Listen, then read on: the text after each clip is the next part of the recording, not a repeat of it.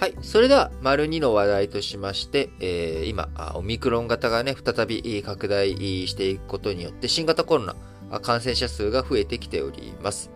えー、世界での話ですね。えー、欧米を中心に世界の新規感染、えー、増生、えー、増えていく勢いが強まっています。アメリカのジョンズ・ホプキンス大学によりますと、えー、12月16日時点の世界の新規感染者数、えー、7日移動平均、約62万3000人で1ヶ月で2割強増えたというのが現状足元の状況です。えー、新型コロナウイルスのデルタ型、日本でもね、いわゆる第5波を引き起こしたデルタ型が流行していたところに、えー、感染力の強い変異型、オミクロン型が広がり始め、ダブルサージ、えー、二重の波、また新しい言葉出てきましたね。あの、ダブルサージ、え、二重の波に欧米では警戒感が強まっている状況です。えー、こういった情勢、えー、状況を踏まえまして、え、各国、新規のね、感染対策、え、新しく規制をまた再び戻したりとか、え、こういった動きを強めています。イギリスでは近くオミクロン型が感染者数の大半を占めると予想されているほか、アメリカでも年明けの急拡大が懸念されています。ワクチン接種がね、進んでいるんで、え、これまでのように重症者や死者が、え、増えてはいないので、流行とともに重症者数増えるのかどうか、え、こちらがね、焦点となってきております。え、あるいはね、南アフリカとか、そういったところのの先行して出てきたところの調査とか、あ他のこういった研究機関とかからですね、え、オミクロン型、重症化率が低いという報告もあって、え、感染者数の母数が増えれば重症者も一定えー、数出るということなので、いくらね、あのー、重症化率低いって言っても、それを上回る勢いで、えー、感染者数の絶対数が増えてしまうと、えー、こう、重症者数、死者数、えー、うなぎ登りになる可能性もね、あるので、まあ、やっぱり楽観視をすべきではないのかなというふうに思います。えー、そして、えー、より人数が多くなってしまって、医療従事者がね、医療従事者自体も感染してしまうと。いうこと。えー、ここにまで行ってしまうと医療システム回らなくなる懸念もあるので、えー、そうなってくるとですね、新型コロナだけじゃなく、こう、他の病気、病でも、えー、命を落とす確率というのが高くなっていってしまう可能性があるので、まあ、注意して見ていく必要があるのかなと。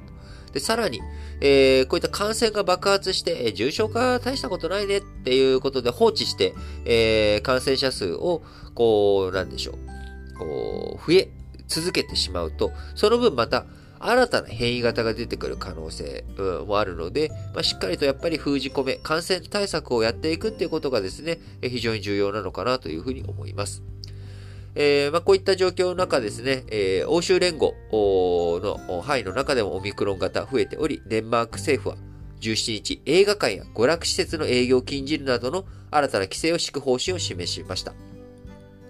デンマーク、17日には約1万1200人の新型コロナ感染を確認し、5分の1がもうすでにオミクロン型に変わっているということです。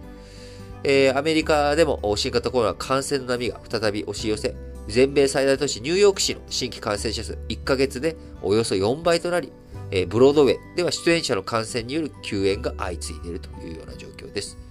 え、フランスではですね、え、追加接種、まあ大体ね、8ヶ月ぐらい、あのー、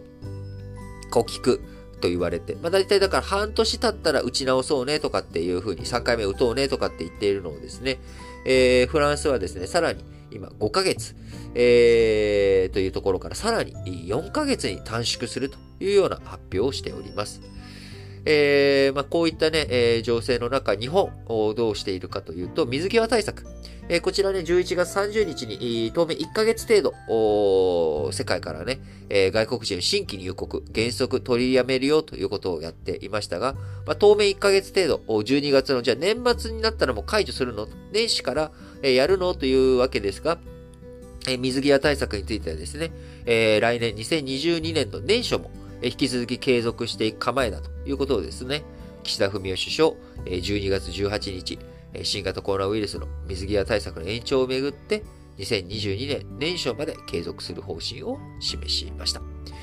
えー、都内で記者団に対してですね、年末年始の状況を見極めた上で、その先については考えるべきではないかと語り、えー、今現状ね、あの G7、緊急避難的に G7 でも最も厳しいレベルまで、えー、引き上げたというような状況になっているので、まあ、オミクロン型についてまだ未知の部分多いので、えー、水際対策引き続きやっていきますよと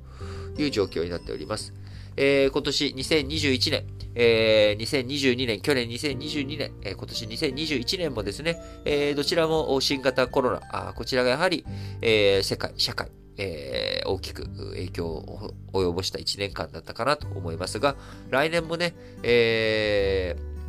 まあ、少なくとも3月まで、えー、は新型コロナの問題っていうものはなかなか無視できる状況にはなってくれないんだろうなと、どんなに早くても。えー、下手したらね、来年2022年、いっぱいもかかってしまうかもしれないというところもありますんで、えー、まだまだ健康対策しっかりとやりつつ、まあ、しかも冬はですね、あのー、新型コロナだけじゃなくて、インフルエンザとかノロウイルスとか、まあ、いろんなウイルスが活発化する時期でもありますので、えー、皆さん健康第一に寒さ対策しっかりとやりながら、えー、日々をお過ごしいただければと思います。